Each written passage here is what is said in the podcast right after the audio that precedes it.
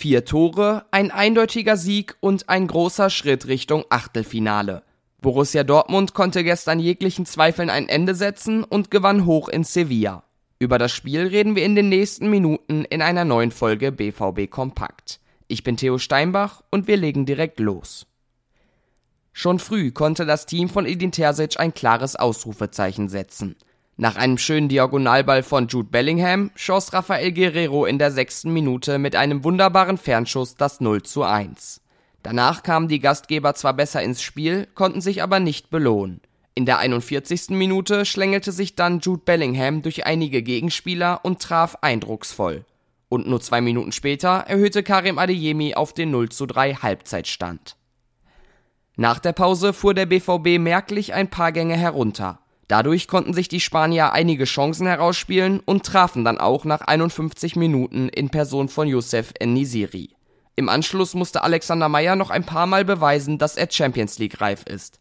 Julian Brandt erlöste die Schwarz-Gelben aber und traf eine Viertelstunde vor Schluss zum 1 zu 4 Endstand. Besonders Jude Bellingham konnte gestern überzeugen. Er führte die Mannschaft als Kapitän aufs Feld und wurde dieser Rolle auch gerecht.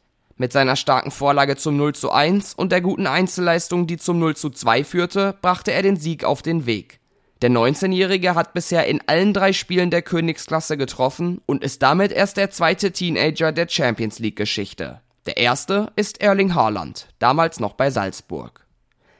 Auch wenn der Sieg nicht komplett souverän über die Bühne ging, war Edin Terzic nach der Begegnung zufrieden mit der Leistung seiner Mannschaft. Es ging darum, fünf Punkte vor Sevilla zu kommen. Das war wichtig, das ist uns gelungen. Man darf auch nicht vergessen, dass wir auf neun Spieler verzichten mussten. Deshalb ist das 4 zu 1 nicht selbstverständlich, sagte der Trainer im Anschluss. Für den FC Sevilla heißt die gestrige Niederlage auch, dass die Krise weiter verschärft wird. Kurz nach Abpfiff wurde offiziell, dass der Trainer Julen Lopetegui freigestellt ist. Auch Kevin Pinot hebt in seinem Artikel zur Partie besonders Jude Bellingham hervor. Der Engländer hielt Offensive und Defensive zusammen und hatte einen richtig guten Tag. Den Text zum Spiel findet ihr genauso wie die Ruhrnachrichtenanalyse und die Einzelkritik auf unserer Internetseite.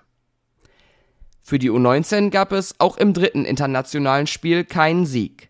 Die haben gegen die A-Jugend vom FC Sevilla nur 1 zu 1 gespielt. Damit rückt der Einzug in die K.O.-Phase erst einmal in weite Ferne. Und die Handballdamen konnten auch ihr viertes Ligaspiel gewinnen. Vor heimischem Publikum schlugen sie den VfL Oldenburg mit 32 zu 27. Damit stehen die Handballerinnen weiterhin auf dem zweiten Platz der Bundesliga. Wenn ihr die ganzen Infos noch einmal ganz entspannt nachlesen wollt, könnt ihr gerne auf ruhrnachrichten.de vorbeischauen. Mit einem Plus-Abo bleibt ihr immer auf dem neuesten Stand.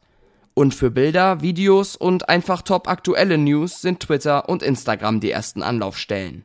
Ihr findet uns da unter rnbvb mich unter thsteinbach. Und damit sind wir mal wieder am Ende angekommen. Tschüss und bis morgen.